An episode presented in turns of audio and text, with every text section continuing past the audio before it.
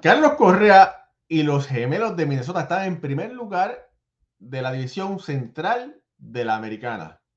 ¿Será el motivo por el cual Minnesota está primero? Sobre esto y mucho más en breve.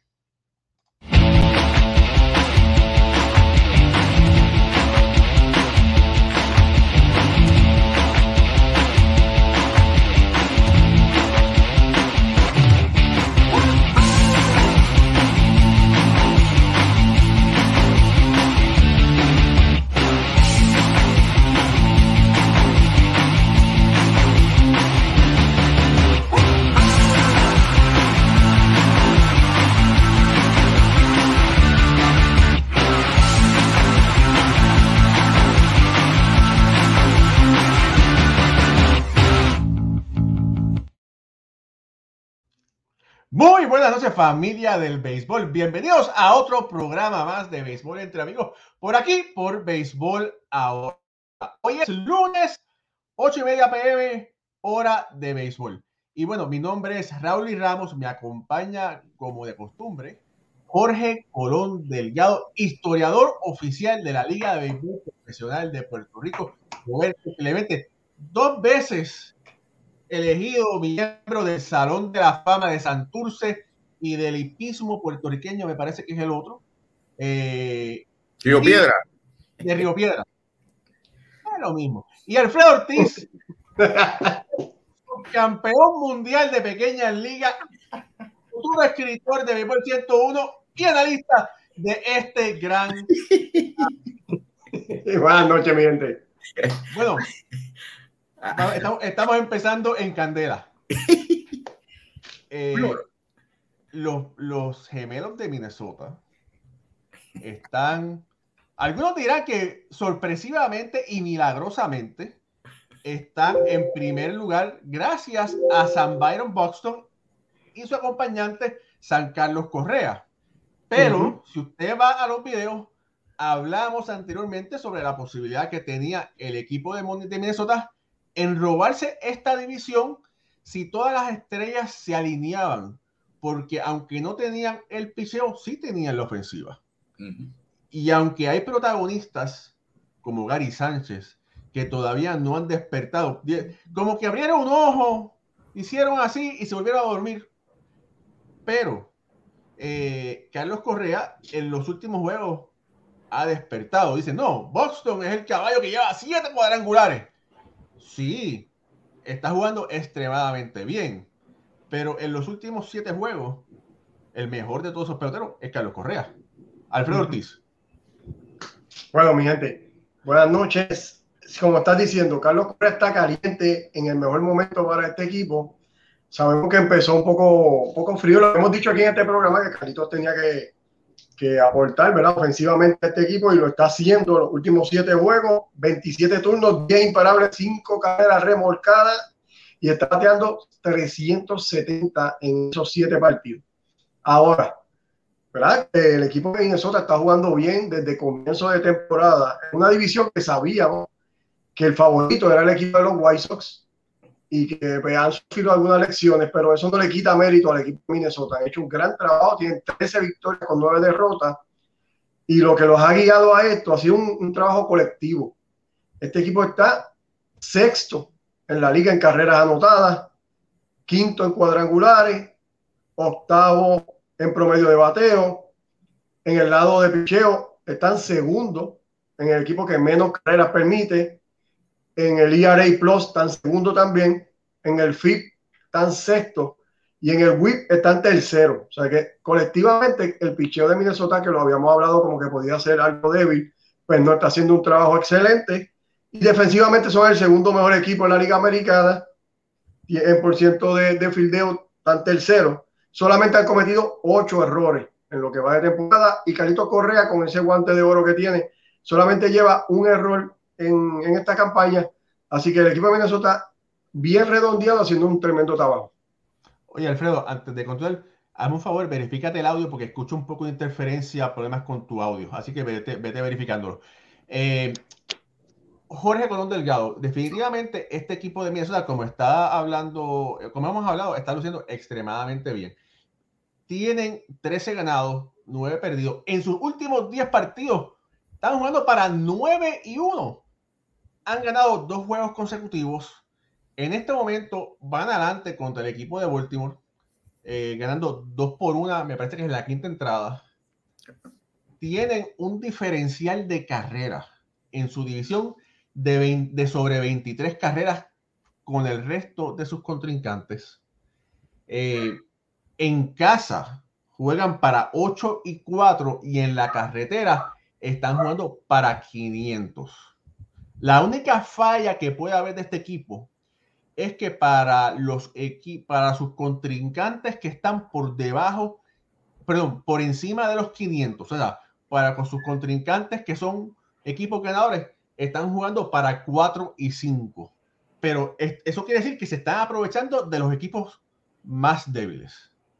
Si bien es cierto, Jorge, que Carlos, está, Carlos Correa está calentando, ¿qué tan importante ha sido esa veteranía de Carlos Correa con Minnesota? Jorge Colón Bueno, eh, eh, hay varios factores. Carlos Correa es uno, la, madurez, la, la, la, habilidad que tiene defensiva y ofensivamente, pero también cuando tú miras aquí el equipo, tú tienes un, un Jorge Polanco con dos honrones y 12 carreras empujadas. Brian Boston, que es el líder de ellos, la, figura de ellos principal hasta que llega a Correa, que tiene que compartir la luz con Correa, está jugando muy bien. Max Kepler tiene cinco honrones y 12 carreras empujadas. Entonces, el picheo que nosotros hablamos en, el análisis pretemporada, tienes un Joe, Joe Ryan con 3.3 y 1 de de victoria, tres victorias, una derrota. Tienes a Dylan Bondi con 3 y 1 también. En el caso de Ryan tiene 1.17 de efectividad, Bondi tiene 2.95. Eh, Bader Over, que está en la lista de lesionados, está en 1 y 1 con 2.75. Chris Archer no tiene decisiones, 2.93 de efectividad en, en 15.1 entradas. O sea que ellos están, ellos están jugando en conjunto, es un juego en conjunto y esa división esa división, cuando tú la miras, se fueron adelante por tres cuerpos. Ya están adelante por tres cuerpos. Después viene Cleveland eh, y, los favoritos al principio de temporada, los Chicago White Sox están a cuatro y medio. Se están despegando peligrosamente a la medida que Carlos Correa, y este muchacho, yo creo que Boston la semana pasada dijo que se retiraba porque se lesionó, ¿verdad? No, no, eso. Sí, ahí sí, pero él dijo se, se molestó porque se tiró en la segunda base y tuvo una lesión y estaba molesto. Pero en la manera que esos dos individuos, esos dos peloteros sigan jugando y, y, el, y el picheo se mantenga ahí, no me extrañaría que ellos ganaran, se, siguieran despegándose y ganaran esa división, porque son los mejores que están jugando y están todos saludables. Y de Correa, vamos, vamos a seguir viendo sus números aumentar. Ya se siente en casa, ya se siente bien, se siente cómodo, se siente querido apreciado y vamos, vamos a ver unos buenos números de Carlos Correa de adelante. Falta Uchela y falta Gary Sánchez, 200 todavía. Mira, saludos por aquí a Luis Alberto López López. Buenas noches, Raúl y Jorge Alfred. Saludos desde Valencia, Venezuela. Gracias a los dioses del béisbol por los días lunes y jueves, donde podemos disfrutar del mejor programa y cátedra del béisbol. Alberto, gracias por esos piropos. Esos piropos nos ayudan a seguir continuando. Dice Gabriel Carrero, saluda a los Cangris, let's go Mets. Gabriel, vamos a hablar de los Mets dentro de un ratito. Aníbal Candelara dice, excelente programa, Dios los bendiga, gracias Aníbal, te deseamos también los mejores deseos para ti. Yamil Cruz dice, buenas noches, saludo al Dream Team del análisis del béisbol. Familia, gracias por todo eso. Si ustedes siguen diciéndonos todo eso, nos los vamos a creer. Continúen, no paren, que eso nos ayuda. Jay Arroyo dice saludos a todos. José Burgo, hola, buenas noches. El Tali Talavera de Colorado dice que está 52, está mejorando la temperatura. Félix Ignacio Rivera dice buenas noches. Dice que Correa encontró el bate y se está viendo sus grandes jugadas defensivas. Luis Parra, saludos desde República Dominicana. Dice por aquí José Pito Rodríguez, dice saludos a todos desde Ponce. Bendiciones. José Pito, José Pito es de los míos, los míos y de Alfredo. José Antonio López dice buenas noches a todos. René González, otro de la casa. Saludos Raúl Jorge Alfredo desde Santurce, Puerto Rico. Bendiciones. José Curet, otro de la casa, también está conectado. Bueno, familia, denle like a esta transmisión. Ayúdenos a crecer. Compártela para que de esa forma otras personas puedan apreciarla. Estamos por Facebook, estamos por YouTube, estamos por Spotify, estamos por Anchor, Google Podcast y Apple Podcast. Estamos en todos lados como el arroz blanco. Estamos en todos lados. Ahora sí. Bueno, hay que ver lo que estábamos diciendo. Todavía faltan diferentes eh, personalidades del equipo de Minnesota que tienen que aportar para ver si pueden seguir apoyando a ese equipo. Es una temporada sumamente larga, son 162 juegos. Apenas se han jugado un puñado de partidos. No se llega todavía al 10% de la temporada. Todo puede pasar. Lo importante fue que, bueno, Minnesota ha comenzado bien, pero como decía un gran amigo mío, a mí no me importan los comienzos, me importan los finales. Así que hay que ver y hay que seguir estudiando cómo este equipo de Minnesota va por ahí. Pucho Barrio, yo sé que tú estás loco por hablar, pero para poderte, para, para, poderte, para poderte sazón, Robinson Cano ya no es un Met de Nueva York. Para lo que a algunos fue una sorpresa, para mí no lo fue. Ya eh, el jeroglífico, el anuncio ya estaba escrito en la pared. Y bueno, los Mets, que es posiblemente el único o uno de los pocos equipos que pueden absorber casi 40 millones de, dólares dijeron, es preferible absorber este dinero y dejar en libertad a Robinson Cano para nosotros poder continuar y tratar de llegar a ser mundial. Vamos a lo que vamos. ¿Qué te parece esa movida? una movida de eh, exceso de confianza. Tiene, tiene el equipo ¿verdad? que está respondiendo tiene a Dominic Smith, está, está yendo bien. Eh, está teniendo buena, buen comienzo de temporada.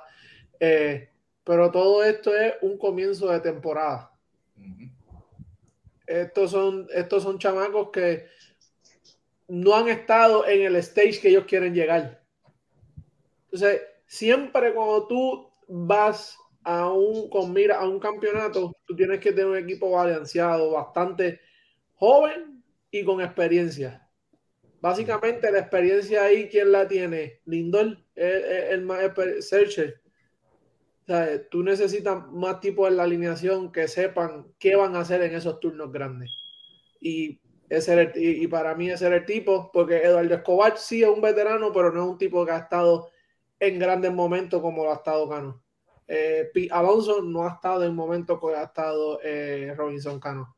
Y para mí ese es el bate que, les va a hacer falta en, esa serie.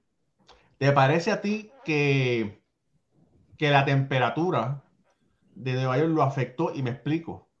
Eh, para por lo general, los jugadores latinos comienzan lentos. Y al no haber habido un sprint training completo, las temperaturas aquí están locas, están en los 50 bajitos. ¿Tú crees que eso lo haya afectado a Robinson Cano para Acuérdate que él jugó, Raúl, y él jugó en Seattle. Él, viene de, jugar en Seattle, allá es frío también. Eh, pero acuérdate que tuvo un año off. Y ese año eh, eh, pesa, y más a la edad de Cano. O sea, tú estás un año fuera de béisbol, fuera de este picheo, de este estilo de juego, juega grandes ligas más rápido tú puedes haber jugado muchos años, pero un año, y más con el béisbol como está hoy día, le, se le va, o va a tardar un poquito más en caer en tiempo. Y él es un tipo que si tú vas a su temporada, todos los años él empieza caliente. Él nunca ha sido un tipo de empezar en, en a como ha empezado este, este, este año, roles diferentes, viene con rol de veterano, algunos días va a jugar, otros no. ¿sabes? Más un año de estar inactivo, eh, tienen que darle su break. Jorge Colón Bueno, él vino, él vino de jugar en la Serie del Caribe y la quemó. Pero no es lo. Eh, eh, acuérdate, Robinson Cano, Jorge. Él... No, yo sé, pero lo que te quiero decir es que no, no estuvo tanto inactivo. Él viene, aunque no tuvo la, la, temporada de primavera, el campo de entrenamiento, pero viene con esa, con esa. con tiempo juego. Ok, número uno. Número dos yo no he leído en ningún sitio de que él haya perdido pasos para los dados, que tenga el bate lento. Había perdido un, perdió un poco el paso hacia los lados. Pero el bate, el bate, Bueno, mira, yo te voy a decir una cosa. La Lidom es la Lidom y es la mejor liga del Caribe. y tú no puedes comparar la Lidón con la Grandes Ligas. No, no, yo, quiero saber si este año, este año en Grandes Ligas, él ha perdido velocidad en el bate. Pues mira, no, no sé si, si fíjate, lo desconozco. Lo desconozco. Búscate el récord, búscate el récord de Dominic Smith. Búscatelo ahora mismo y compara. Dominic Smith en su mejor etapa no le llega a la rodilla a Cano. O sea, estamos hablando de un hombre que vamos a suponer, vamos a partir de la premisa de que perdió un paso para la izquierda y un paso para la derecha, pero un bate tremendo que te puede ayudar en la primera base, te puede ayudar con el DH universal. Para mí, eh, viene el hombre de una temporada de un suspendido, viene con esas dos suspensiones. Yo creo que le pasaron factura. Para mí, ¿sabes? Aquí está. No hace falta, tú no eres grato, síguelo. Es muy temprana la temporada, pudieron haberlo retenido quizás un poco, a ver si en verdad no tenía nada en el bate. Yo creo que hay un punto que dijo ahí Pucho, puede que haga falta en el camino. Puede que haga falta en el camino. Creo que se precipitaron un poco los, los Mets y, y en, en, el plano personal mío lo lamento mucho porque, porque para mí Robinson Cano es una de las segundas bases más grandes que ha tenido el béisbol en toda su historia. Mira, Puede ser, lo que pasa que lamentablemente los rosters bajaron de 28 a 26 y no había dónde ponerlo. Y entonces, eh, en este momento, Dominic Smith es más valioso que Robinson Cano. En este momento, ¿verdad? Eh, es mucho más joven. Son 11 años de diferencia. Smith tiene 27, creo que Cano tiene como 38. Entonces, es 39, son, entonces son 12 años. Y aparte de eso, si tú dejas eh, le das el, ¿cómo es? Lo pones en asignación, 40 equipos van a, bueno, no 40, son 30. 10 equipos van a buscar a Dominic Smith porque muchos equipos están interesados en él. Ellos entendieron que, la mejor decisión era hacer lo que hicieron y lo hicieron. Lamentablemente, cuando tú comparas el año pasado, el año pasado los Mets tenían mucho mejor banco que este año. Tenía a, Villar, tenía a José Peraza, que este año no los tienen y ahora, bueno, esa responsabilidad cae sobre el venezolano Luis Guillorme, que puede jugar segunda, y tercera. Eh, Smith, el bateador derecho, y Domínguez Smith, ¿verdad? Eh, del otro lado. Así que bueno, hay que esperar, hay que esperar qué va a haber, pero ya escuché que hay por lo menos dos equipos que están interesados en los servicios de Robinson Cano. En este momento, ¿qué es lo que pasa? Hay que esperar 10 días eh, para que el pelotero reciba el release, porque si no puede ser cambiado, pero nadie se va a meter en un contrato de 38 millones de dólares con la edad que tiene Cano ahora. Después de pasar los 10 días, eh, no puedo decir que aquí él puede estar interesado. en este momento no puedo. Eh, pero en esos 10 días, después de esos 10 días, cualquier equipo interesado puede contratarlo por el mínimo. Así que bueno, buscar, entonces contratar a un Robinson Cano por 700 mil pesos es un regalo. Mira, por, este... por, 20 millones no, pero por 700 sí. Pero antes que vaya Alfredo, antes que vaya a darle la palabra a Alfredo, vamos a recordar este día de hoy. Vamos a recordar este 2 de mayo. En, o sea, antes de Robinson Cano y después de Robinson Cano, al final del camino que va a pasar. Pero no nos olvidemos esta fecha, porque a veces uno dice, bueno, salieron de, de, ese cohete, perdonando la expresión para hablar acá, salieron de ese cohete quemado, pero uno nunca sabe cómo estas cosas mentalmente afectan, eh, anímicamente afectan el equipo. El equipo está jugando, el equipo está jugando muy bien, de momento desaparece, el, desaparece Cano, vamos a ver cómo el equipo puede digerir esa ausencia, no en números, no en estadísticas, sino en presencia. Exactamente. Sí. sí, hermano. Mira, aquí realmente lo que estamos viendo es la gerencia nueva, ¿verdad? Tomando control de las decisiones, en este caso, porque 43 turnos al bate no es suficiente para, para tú decidir eh, si Cano está teniendo una buena temporada o no, si el bate está más lento. Entiendo yo que para un veterano tan productivo como él, eh, que esto no, esto no se consigue en cualquier esquina, un bateador zurdo, con la experiencia y el track que tiene Cano, ¿verdad? Eh, los, 29. Ajá. Ah, es todo lo que tú dices es verdad, pero entonces, ¿a quién vas a sacar de los Mets? Sí, no, está fácil, mira. No, Raúl. no, eh, ah, está fácil. Jaworski. Oh, sí, tú tienes el outfield este muchacho, Jaworski, me parece que es el apellido de él. Ujú, Tiene opción para bajarlo. Eh, aunque tú estabas hablando, JD Davis es un bateador derecho, ¿verdad? Que es el del banco, pero tiene opción. Guillorme tiene opción para bajarlo también.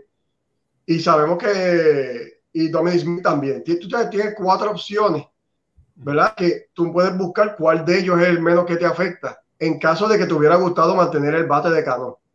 Y bajar a uno de estos muchachos porque tienes opción de bajarlo, no tienes que ponerlo en la. eh, eh, darle, darle release, sino que lo puedes bajar a ellos y ver todavía cuánto Cano te puede producir. Y entonces darle una oportunidad. Por- con una muestra más grande a ver si, si de verdad Cano es parte de este equipo y si no está funcionando, pues entonces tomar la decisión eh, en otro momento de la temporada. Para mí es muy temprano. Eh, cualquier equipo de los 29 que quedan podría ser un excelente candidato para tener un par de oro como cada porque, bueno, eh, cualquiera de ellos. Y yo te lo digo ¿verdad? por experiencia porque estoy viendo por lo que está pasando el equipo de Boston en este momento, donde se ve todavía Alex Cora dándole la confianza a sus jugadores y buscando la manera de que, de que tener un cambio ofensivamente y sigue dándole el break, dándole turno. Entonces, comparo esto con lo que pasó aquí, ¿verdad? Que, que Cano realmente nunca pudo arrancar constantemente porque él estuvo dentro y fuera de la alineación. No te digo, no, no fue un jugador que estuviese jugando todos los días. Y entonces, para un jugador como Cano que está acostumbrado a eso, pues es difícil a veces eh, coger el timing a tiempo cuando, cuando se presentan estas situaciones. Así que yo, de mi parte, entiendo que, que no, no se le dio la oportunidad, ¿verdad? En esta temporada. Hay que ver lo que sucede con este gran jugador y a qué equipo podría ayudar. Bueno, eh, entre otras noticias que pasaron durante el fin de semana, los Mets lograron su segundo no-hitter en la historia de, de- en 60 años de historia. Primera vez que tiraron un no-hitter combinado por cinco lanzadores en 159 lanzamientos. Eh, Tyron Mayo ha dicho, Jacob, ¿quién? Porque cogió la, la bola de las 108 costuras, la cogió desde el primer día de la temporada y no ha parado. Yo sé que es solo abril y uno no puede exagerar, ¿verdad? Jacob de Grom es Jacob de Grom, pero gracias a la labor de Miguel, los Mets están en primer lugar. Ha ganado cuatro victorias. Nadie venía a venir, venir eso. Ni Alfredo Ortiz con su bola de cristal veía venir eso. Y bueno, de verdad que bueno, fue parte de ese, de ese no-hitter. Edwin Díaz eh, cerró, salvó ese partido contra Filadelfia. Primera vez que un cerrador poncha a los tres bateadores para cerrar un partido. Y bueno, partido histórico. Que eso puede ayudar a la leyenda de una gran temporada. Muchos equipos cuando tienen grandes temporadas que posiblemente llegan, llegan o hasta ganan el campeonato, siempre hay un juego especial. ¿Será este ese juego especial? No lo sabemos porque todavía faltan cinco meses de temporada. Pero bueno, es un buen augurio, ¿verdad? Sí. Mucho. Sí, eh, yo vi ese juego, eh, fue, un, fue un juegazo.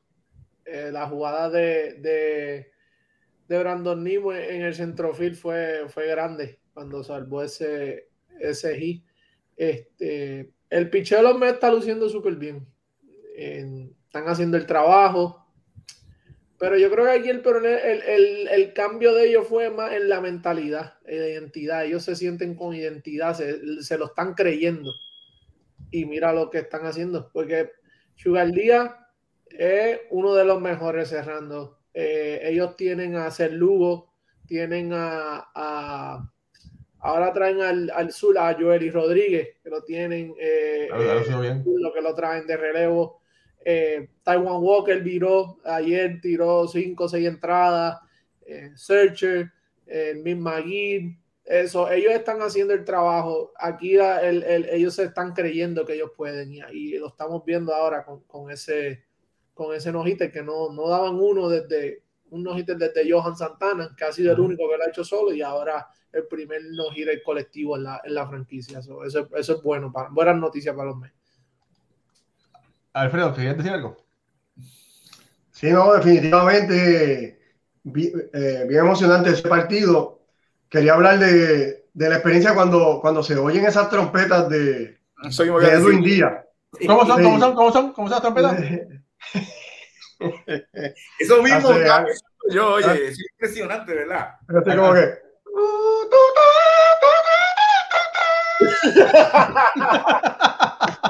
El hombre viene, eh, no, eh, me gustó desde que se paró en la lomita, vino decidido a lo que venía a hacer.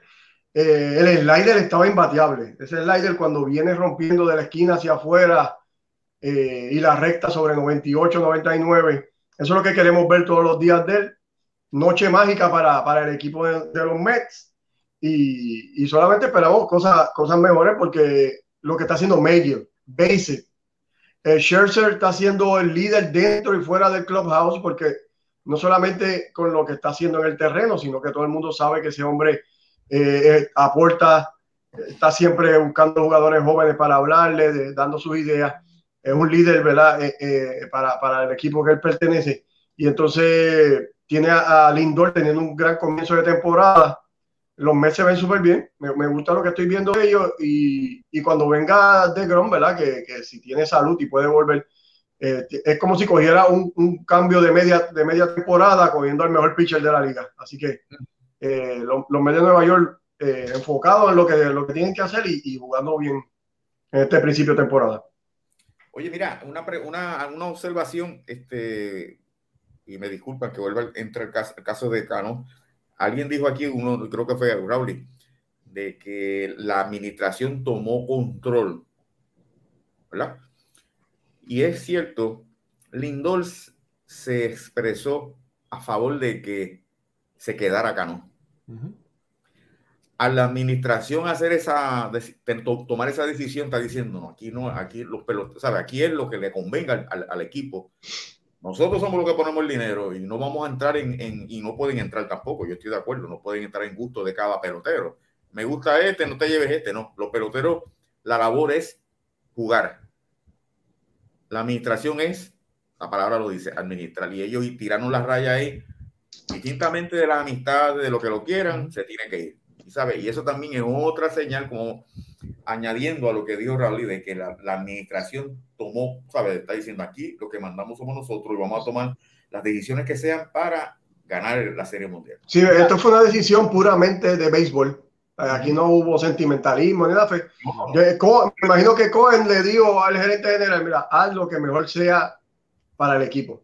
Bueno, eso fue lo la que pasó. mejor decisión Sí. beisbolística. Y eso, Eso fue lo que fue- hicieron. Eso fue lo que pasó. Billy Epler le, le puso las opciones a Steve Cohen y Steve Cohen le dijo lo que sea mejor para el equipo. ¿Y, Ujú. y qué quiere decir eso? Otro gerente general hubiese dicho, estamos atados a 40 millones por las próximas do- dos temporadas. ¿Lo ponemos a jugar o nos fumamos este dinero?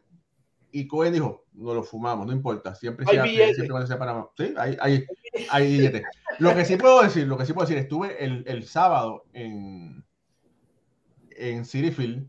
Yo nunca había visto a Robinson Cano fotografiar tanto, tantas cosas ni tomarse tantas fotos con los fanáticos. Me parece que ella lo sabía. Me parece que ella sabía lo que iba a suceder. Eh, se ve más joven, eh, se cambió las trenzas, tiene un recorte juvenil. Eh, y bueno, lo que vuelvo y repito, sé que hay por lo menos dos equipos que están interesados en los servicios de, de Robinson Cano, pero no a, al- a los 40 millones, sino lo- al mínimo, que son 700 mil dólares. Eh, tengo que decir que tuve el placer y el honor de, de hacer el pregame de los Mets contra Filadelfia, gracias a la invitación de, de nuestro amigo Johnny Trujillo, Néstor Rosario y Max Pérez Jiménez, que es de la transmisión de los Mets en español. Eh, algo espectacular, eh, primera vez que lo hago y, y espero que no sea la última.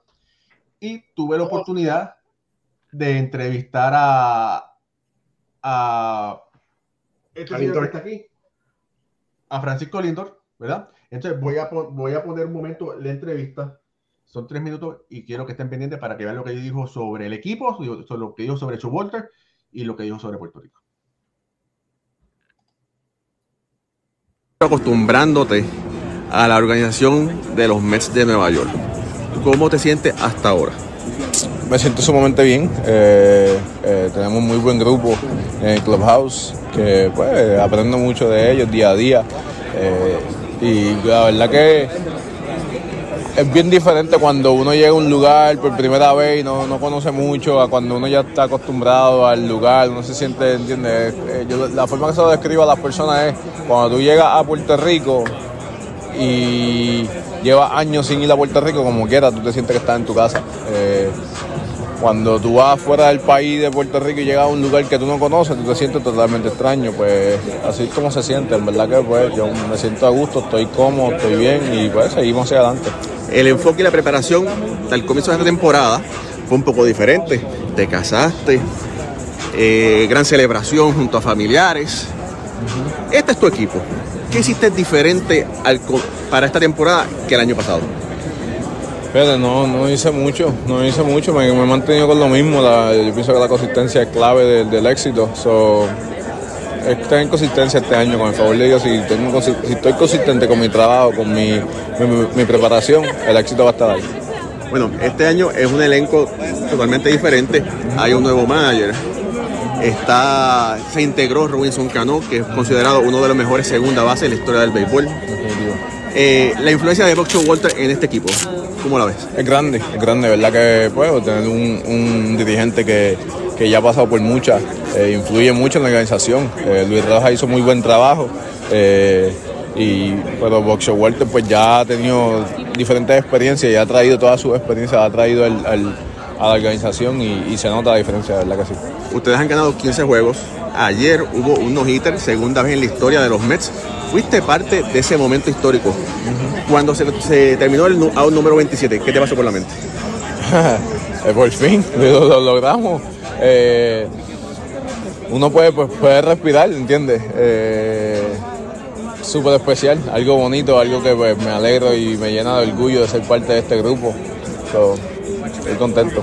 Mira, eh, has tenido el privilegio de utilizar la camisa de Puerto Rico anteriormente. El Clásico Mundial viene por ahí. ¿Cuál es la mentalidad para volver a representar a Puerto Rico? Estoy 100% adentro.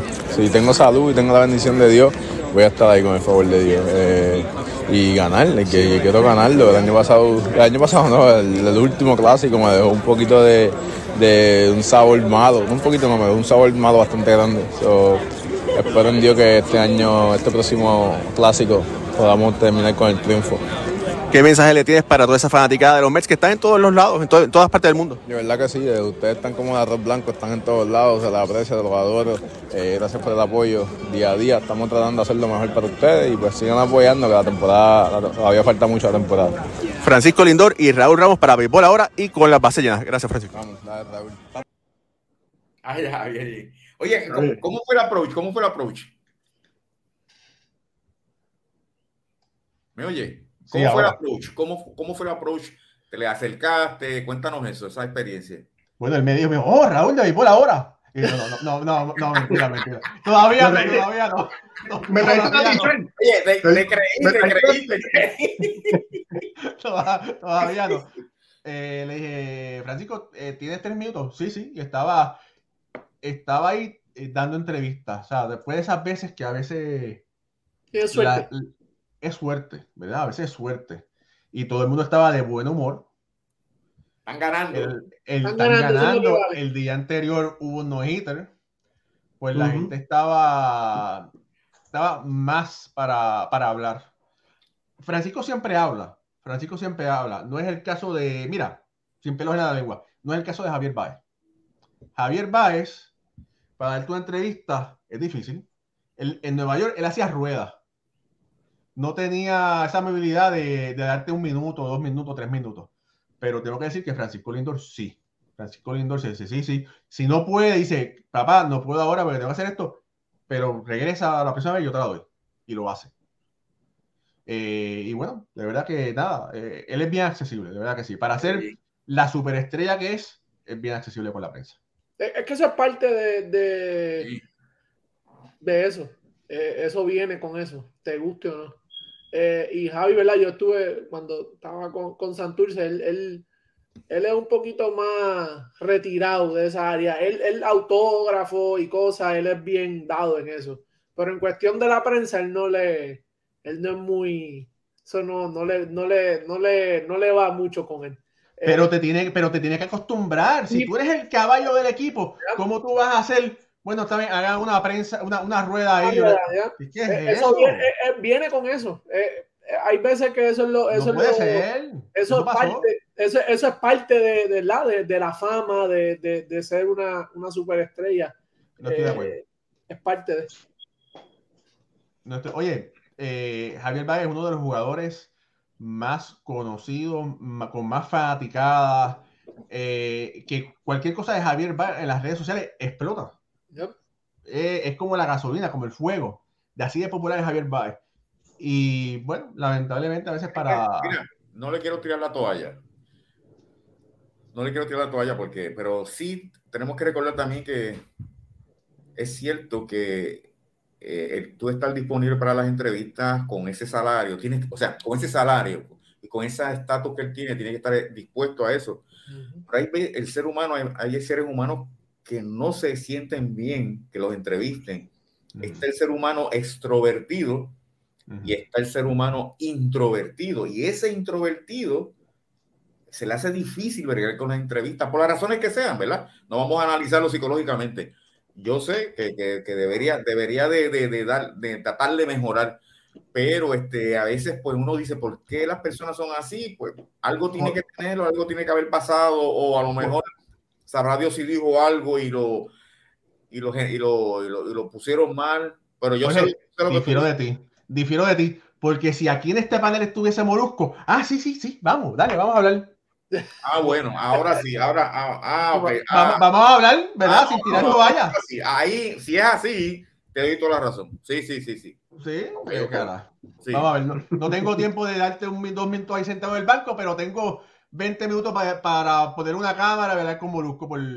Sí, ok. Que no habla de pelota en todo el año. Pero, nada. Qué bueno, qué bueno por él, ¿verdad? Qué bueno por él. Por Molusco, ¿verdad? Que lo consigue. Eh, pero Mira, bueno, Era Rally, pero volviendo a la broma de es Raúl Ramos de béisbol ahora. Así como. Mira, me cogiste, me cogiste, me cogiste. oye, y eso no es fácil, eso no es fácil. ¿verdad que- Ya, ya lo sé, ya lo sé, ya lo sé. Familia, esto es Béisbol Ahora. Suscríbase a nuestro canal, Facebook, YouTube, redes sociales, Twitter, Instagram, Spotify, Apple Podcast. Por favor, síganos y ayúdenos a crecer. Dele like a esta transmisión. Háblele a su mamá, a su papá, a su novio, a su novia, a su primo, a cualquiera que ame este gran deporte para que se entere que Béisbol Ahora existe y nos puede escuchar lunes y jueves. Ah, tengo un chisme antes de continuar. Ricardo Gibón, no, no, no es un chisme de, de Ricardo Gibón, déjame aclarar eso. Ricardo Gibón no puede estar esta noche porque tiene transmisión, pero eh, entrevistó a Félix Luzón, que es un reconocidísimo analista de béisbol, agente de peloteros, y estuvieron hablando sobre el caso de Trevor Bauer. Mañana a las ocho y media de la noche, escuchen bien, mañana a las ocho y media de la noche hay un programa especial por aquí, por Béisbol Ahora, donde Ricardo Gibón va a estar hablando con Félix Luzón, autor de varios libros de béisbol, agente de pelotero, analista, donde van a estar hablando y explicando los pormenores de ese caso de Trevor Bauer, donde Trevor Bauer está suspendido por 324 partidos de grandes ligas. Así que no se lo pierdan. Mañana, 8 y media pm, Ricardo Gibón con Félix Luzón. Ahora, Ricardo está donde le gusta. El Ricardo ese- ese está, tiene que estar gozando. Imagino que se, se esmeró con las preguntas el Ricardo. ¿Ve? Va- va- va- va- vamos a ver, pero está- eso va a estar súper interesante. Eh, bueno, hablamos de los Mets, hablamos de, de, de Correa. eh, Los Yankees. ah, mira, sí, por ahí varias preguntas de los Yankees. Entre lamentablemente los peloteros que fueron bajados, está el caso de, de Miguel Andújar, que para mí es una injusticia, porque no dan de comer ni dejan comer. Es como cuando tú es esa muchacha que te gusta, pero no quieres que sea novia tuya, ni que otro salga con otra, porque esto es el caso de Miguel Andújar. Mira, Miguel Andújar es un gran pelotero. Los Yankees de verdad tienen que finalmente o ponerlo a jugar o divorciarse de él, cambiarlo, regalarlo o algo. Porque para mí que le están trochando la carrera a Miguel Andújar. Alfredo. Sí, si no lo han hecho ya, oíste, porque realmente este muchacho, eh, cuando ha tenido la oportunidad de jugar consistente, ha, pu- puesto buenos numeritos. Sabemos que también ha tenido mala suerte, ¿verdad? Ha tenido algunas lesiones, pero Andújar en un momento fue la tercera base de ese equipo, por, por una lesión y la llegada de, de Gio, perdió la posición. Cuando regresó, lo trataron en los jardines. No tuvo tanta suerte en los jardines, pero fue a las menores, mejoró defensivamente, vino de nuevo, ha sacado el bate a tiempo y con todo y eso se le sigue poniendo jugadores por encima de este muchacho y ya lo vemos que entonces teniendo eh, una, una, oportunidad todavía lo, lo, bajan a las menores en, en este momento y, y, sigue entonces perdiéndose la, la, juventud de este muchacho que pudiera estar aportándole a otro equipo grandemente porque realmente Miguel Andújar es un jugador de grandes ligas que ahora mismo va a estar en la, en la triple A sin merecer. Y es el mismo caso de este otro muchacho, eh, el que es dominico haitiano, que juega en los jardines, eh, que es de los Yankees también. Eh, Dios mío. ¿Perdón? El zurdo, que juega a center field. Ese mismo. Es, es, el mismo. Es el mismo caso de él. Que, mira, pruébalo, dale chance que estuvo el año, el, el año pasado en Grandes Ligas. Eh, y lo lució bien y después lo bajaron. Uh -huh. Y eso, pues, lamentablemente, no, no, para mí, en mi opinión, no está bien. Pero es que eh, con, con, Miguel Andújar, de verdad, no, no le han dado el chance. Cuando le dieron el chance, cuando jugó 149 juegos en el 2018, batió 297, 92 RBI, 27 honrones, 47 dobles. Ahora, donde él fue una deficiencia fue, fue en la defensa, defensa. hizo 15 errores. Mm.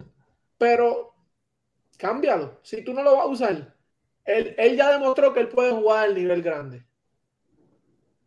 Él, claro. grande. Él, él, tiene material para jugar al nivel grande. ¿Sabes? Cámbialo, sácale algo, pero le siguen, ¿sabes? Lo bajan, lo suben, lo bajan, lo suben, no le dan el break. Y de verdad, eso es. Mira, Esteban Florial, gracias Juan Severino por el. Esteban Florial es el caso de ese. Mira, por, mira, María López dice: bendiciones para todos, en especial para el trompetista. Así que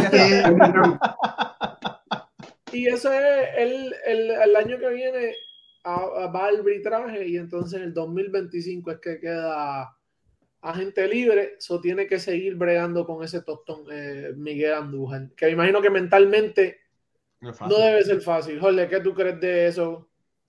Yo no, yo no me puedo explicar como un hombre que, que tuvo esa temporada tan joven con los Yankees. Eso fue culpado Tani. Dio honrones, empujó carrera, tiene problemas en la defensa. Si te, si te fijas, busca la defensa. Él tiene problemas cuando juega tercera, pero cuando juega los bosques no tiene problemas. Entonces, joven, y lo, y no era para, era para estar con esos números, estar en otra posición y olvidarse de buscar un left fielder, por ejemplo. Ya tiene esa posición de hacer Andújar. Pero entonces siguen trastocando el muchacho y siguen rotándolo. Y ahora no se sabe qué va a pasar con Andújar. Lo más, yo espero que salga, salga de los Yankees porque los Yankees, déjame decirle, tú buscas la alineación y tienen un, y yo lo he dicho aquí varias veces, tienen un montón de prospectos en las menores, ricos, en, pero no los usan. Y empiezan a estar este, flotándolo y te lo doy, no te lo doy. Ya por ahí viene Volpe. Vamos a ver si a Volpe le van a dar las lesiones. Pero los Yankees no son muy buenos dando, dando la oportunidad desde, desde, desde la época aquella de Jeter, de Bernie Williams, Posada. De ahí en adelante, muy pocos novatos de los Yankees han podido mantenerse con los Yankees. Desde Ellos, que suben. Exactamente. Entonces, uh -huh. vamos a ver, este muchacho, me da pena con Andújar, todavía está joven. Uh -huh. Pero para el año que tuvo Andújar, no es para estar en esa posición ahora mismo. Una, yo, creo, yo entiendo que otra organización que lo hubiese querido o necesitado, le extiende ahí mismo o lo ofrece, le lleva el Y ahora mismo ya tiene 27 años. Uh -huh. Ya son 27. Cuando salga el 2025 sale, sale con 30. Si no juega, ¿quién le va a dar un contrato? Exactamente. Ah, Corea, únicamente. Mira, la cosa es que se han hablado muchas veces que, que hay equipos que han preguntado por, por Andújar. Yo lo que no entiendo es, si tú, tú quieres ponerlo a jugar, tú quieres que él produzca, porque si él produce, tú tienes la disyuntiva de, bueno, ponlo a jugar todos los días en tu equipo, que no haya espacio, o si el valor del sube, tienes la oportunidad de traer algo productivo de valor para el equipo. Oye, pero uh -huh. es como dice los americanos, un catch 22. No das de comer, ni no tiene sentido, ¿tú me entiendes? Te quedas con hambre. O sea, es... Cuando tú miras ese papel, los, Yankees, que he dicho, o sea, de paso están jugando muy bien. Sí, sí. El único que hay, el único ahí Yankee puro real es Aaron George y Gleyber. Todos los demás vienen, vienen, vienen. vino de los Cubs.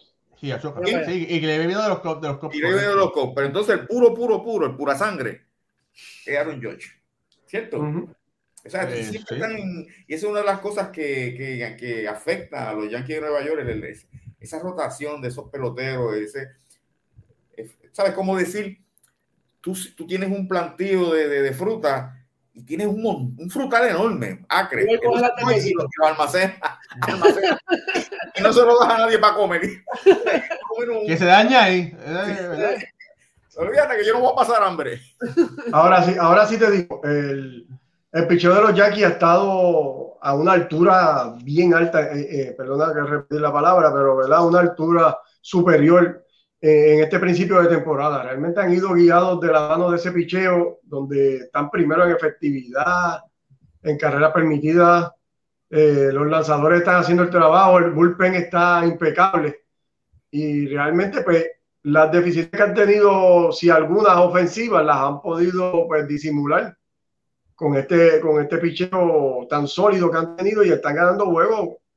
Eh, llevan nueve, diez victorias consecutivas, están jugando hoy con, con Toronto, pero realmente se, se, han apoderado de la primera posición del, del, este de la americana con ese juego que han tenido y realmente eh, se ve sólido el equipo de, los Yankees, particularmente en ese cuerpo monticular. Oye, hay que decir, hay que decir, mira, hay que decir que el hijo de Ricardo Gibón, Gleber Torres, bate un cuadrangular hoy, viene en cuadrangular y es el responsable de las dos carreras que tienen los Yankees. Qué bueno, tú entiendes, porque tú lo que quieres es que estos jugadores puedan producir. Está produciendo jugando segunda base. Y eso, bueno, hace la diferencia. Tienes a un DJ Lemegio, ¿verdad? Que, es una disyuntiva. Tienes un guante, estás compitiendo contra un guante de oro, ¿verdad? Eh, pero bueno, tú quieres darle tiempo de juego a estos jugadores porque si no tienes espacio, mira, puedes cambiarlo por algo que te ayude al equipo. Y por lo menos es bueno ver que un Gleyber Torres, que en este momento está bateando poco, está bateando 2.27, pero le está conectando a la bola mejor que el año pasado. Y está, y lo tiene, y está quietecito ahí en la segunda base. Que el año pasado, que el año pasado eso era que si no vamos para el cierre, que si la segunda, que ya está quieto ahí, déjalo ahí quietecito, te va a producir.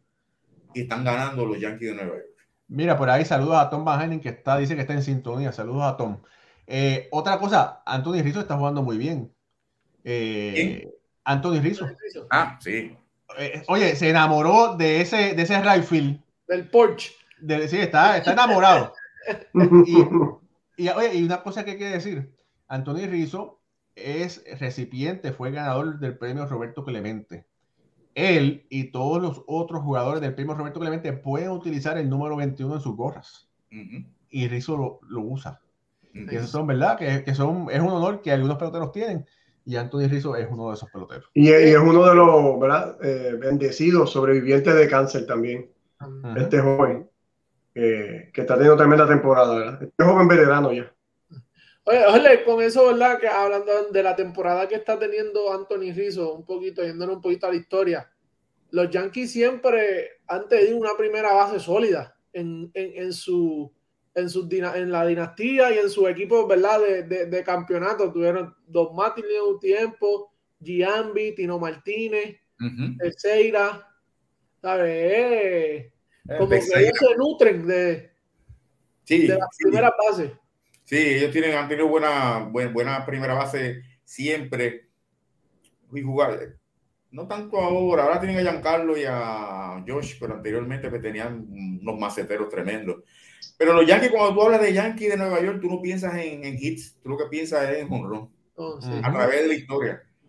Desde la época de Baby Ruiz Lugeri hasta el presente. Entonces, de los Yankees de Nueva York no son un equipo de, de toque, ni de, ni de, ni, de ponerle este, la plancha, ni hits, es para afuera, honrones, un equipo potente. Y este año, por fin, pues se está viendo. Y a, y a mí, fíjate, me alegra mucho por la fanaticada de los Yankees que llevan tiempo sin ganar me alegra mucho la práctica de los Mets que llevan tiempo sin ganar. ¿Sabes? Todo esto. Eh, y, volviendo a los Minnesota, me alegra mucho también que esté Minnesota primero porque al béisbol le conviene eso.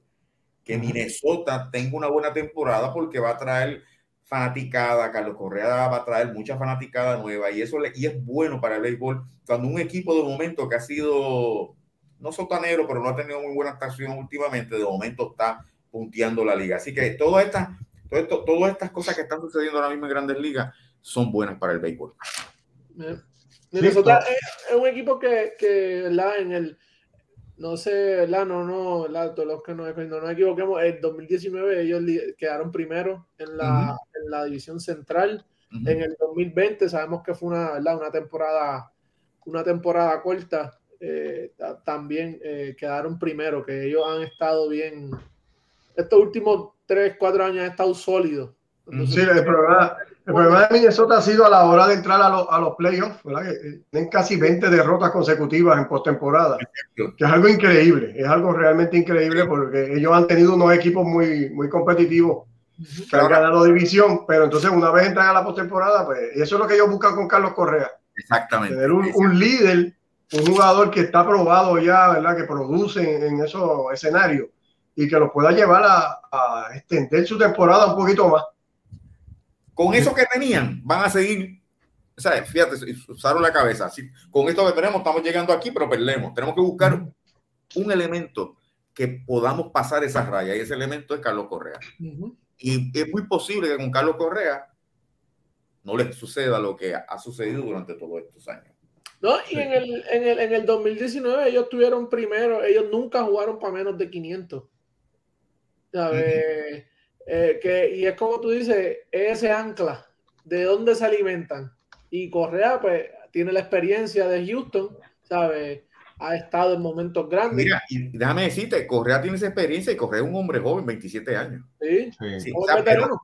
pero, está, ha estado expuesto a, primero al escándalo de, de, de las señales, después lo que dijo de Jeter, él es muy vocal, como hemos dicho aquí en el programa, o sea, él, él, es un individuo bien preparado, bien seguro de sí mismo y, no le y no le no lo piensa para asumir un rol de protagonista. Al contrario. Y, ha jugado tres mundiales. mira, mira, no es eso. No es eso. Hay muchos peloteros que dijeron que, que, le dijeron a alguien que me dijeron a mí, ¿verdad? Pues no me lo dijeron directamente. Pero varios peloteros del equipo de Houston dijeron que estaban más tristes de perder a Correa el líder que Correa el bateador. Así de importante es la presencia de Carlos Correa en un clubhouse. Y eso pesa mucho, porque Correa es un gran, eh, eh, bueno, es un gran bateador entre los líderes de Guadalajara el año pasado. Y para que alguien diga eso, de verdad que se, que, que, tiene, que tiene que ser. Estamos hablando del mejor cierre de la Grandes Ligas el año pasado. Mira, oye, ah, oye, eh, mira, atento todo el mundo, atento todo el mundo y mejor todo aún la gente que está en Puerto Rico. Si tú estás en Puerto Rico, esto te va a interesar. Eh, antes que eso, le va, le va a gustar esto, eh, vamos a hablar sobre la inclusión de la primera mujer en la liga independiente. Vamos a hablar sobre eso ahora, pero eh, Jorge, me va, a tirar al charco. Si me regañan, no importa, me regañaron. Extraoficialmente, ¿verdad? Porque no ha salido, nadie lo tiene. Mira, el lunes 21, el, el sábado 20. ¿Qué pasa, Alfredo? ¿Qué pasa? no me relajes. Mira, el 21 de mayo, sábado, en Ponce, premios Pancho Coimbre. El premio Pancho Coimbre se le da a los peloteros que han sobresalido en el béisbol invernal de Puerto Rico. Es un premio muy prestigioso y este año hay cuatro recipientes muy prestigiosos que van a recibir ese premio y estarán en Pulse. Jorge, ¿los digo o no los digo? tú estás, tú estás, en, eh, tú estás en New Jersey. Tíralo. Está buscando su aprobación. Se quiere involucrar como sea. Quiere llevarse a alguien, quiere llevarse a alguien como quiera. No te dice eso. en New Jersey, yo estoy aquí en Puerto Rico. Iba a decir, no, Jorge me dijo que lo dijera. Yo, yo, yo, mira, yo, yo, me voy a atrever. Yo no quiero. mira, mira, mira, Raúl. Espérate. Bueno, mira. Eh, Ponce, 21 de mayo, sábado. eh, tengo el gran honor y el gran placer de, de filtrar que, que los recipientes de ese gran premio van a ser Jerry Morales, va a ser Cándido Maldonado, va a ser Carlos Delgado y Juan Igor González. Toda esa constelación de estrellas van a estar en Ponce el 21 de mayo, sábado. Eh, es durante el día la actividad. Así que si usted está en Puerto Rico y usted ve este programa que está aquí, yo sé que usted ama el béisbol. Haga el sacrificio, vaya a Ponce y esté allí, ¿verdad? Cuando estas cuatro grandes luminarias del béisbol boricua y de las grandes ligas van a estar ahí siéndose cita para recibir ese gran Mira, premio. Y nosotros tenemos a cargo, tú y yo vamos a ser los maestros de ceremonia. Vamos, sí. Vamos, eh, eh, esos son los planes. Esos son los planes. Digo, son los planes hasta hoy. Después de eso que tú, eso que tú acabas de decir, amor, se buscan otros dos. Terminamos Pucho y yo. ¿Saben qué? To- to- todo es posible. Todo es posible. Bueno, más detalles van a, se van a salir oficialmente dónde es que va a ser esa actividad, pero bueno, Ponce, 21 de mayo, sábado, no se lo pierdan. Mira, ya por ahí Jaime está desesperado. Jaime dice, por favor, dígame la hora. Dos y media, ¿no? Dos y media. dice, doña María López, dice, ¿dónde es el evento? Y Jimmy González, que no puede explotar, dice, este año vuelven mis leones de Ponce. Claro que sí. Bueno, Bueno, sí. Ahora sí, así que bueno, pongan en sus calendarios 21 de mayo, sábado, para, para eso. Otro, mira, René González dice, allá nos vemos. Bueno, ya saben por ahí. Eh, quiero decir, mira, Miguel Ángel Cordero y dice, voy para allá. Eso es lo que hace falta, ¿verdad? Que, que esos eventos importantes, el público vaya a, a honrar a esas grandes estrellas que, que han dado gloria a Puerto Rico y que, y que se merecen ese gran prestigioso premio. Mira, eh, quiero decir rápidamente, eh, César Prieto. César Prieto es un pelotero cubano que batió más de 40, en más de 40 juegos consecutivos de hit. Él se quedó en Estados Unidos y es ahora parte de lo, del equipo clase A de los Orioles de Baltimore. Y quería decir, está en clase A. Este muchacho apenas tiene eh, 22, 23 años. En clase A en estos momentos está bateando 3.28, 7 cuadrangulares, 17 empujadas en 18 juegos. Está quemando la liga, ya mismo lo van a subir a doble A. Lamentablemente tuvo un hammy, un hamstring, debido al frío, ¿verdad? Todavía que está frío, estos muchachos siempre juegan en el trópico. Eh, Cuba y Puerto Rico un pájaro a las dos alas, ¿verdad? Pero hay que tener los ojos bien abiertos porque César Prieto parece ser uno de esos grandes talentos que vamos a ver en grandes ligas, si Dios quiere, muy, muy temprano. Y para batear en más de 40 juegos consecutivos de hit en cualquier liga, tienes que ser un caballo. Y él lo hizo en Cuba. Y bueno, en este momento está matando la clase A. Así que hay que estar bien pendiente Sí, a César. A César Prieto. Qué bien. Eh, otra cosita rápidamente. Eh, durante el fin de semana, la Liga Atlántica Independiente tuvo a una chica como una jugadora de béisbol. Eh, Kelsey Whitmore. Whitmore debutó como parte del equipo de, de Staten Island. Eh, y quiero decir que qué bueno por ella. Y quiero decir que qué bueno por el béisbol, pero quiero, también quiero decir que esta chica tiene las credenciales. Ella fue parte del equipo olímpico de Estados Unidos del béisbol. Es una veterana. Eh, y hay que, ¿verdad? Que hay que reconocer eh, ese, ese, ese logro tan importante. Jorge Colón Delgado, no- aunque no ha habido mujeres en el béisbol de las grandes ligas, sí hubo, hubieron dos mujeres en el béisbol de las ligas negras.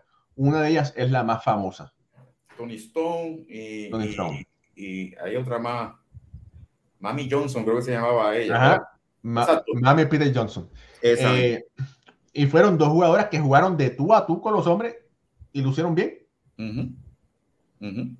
Eh, y hay que, ¿verdad? que recordarlas que eso fue para los años, eh, principios de los 50, me parece que fue, Sí. con los Clowns de Indianapolis. Exacto. Y, y lo, lo recalcamos, lo traemos porque no es nada raro poder ver una chica jugar béisbol y ojalá todo el éxito del mundo para eh, Kelly Whitmore. Y si hubiesen jugado entre 1920 y 1948 en una de las siete ligas, hubiesen sido Big Leaguers.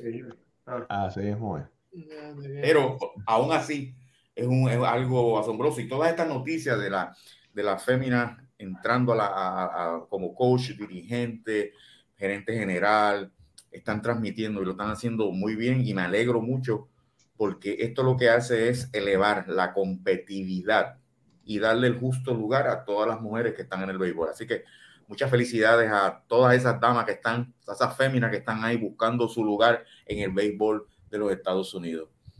Sí, exactamente. y hoy día atrae más fanáticos, atrae, atrae a, esa, ese, ese grupo, ¿verdad? De, de féminas la mujer cuando es fanática es fanática y es así te gritan y, y, mira que en la AA hay muchas entonces o que la AA verdad cuando eso es de raíces eso es crianza y muchas mujeres van, van, muchas apoyan el béisbol verdad aquí aquí local y esas te gritan y te dicen de todo esas sí se lo viven.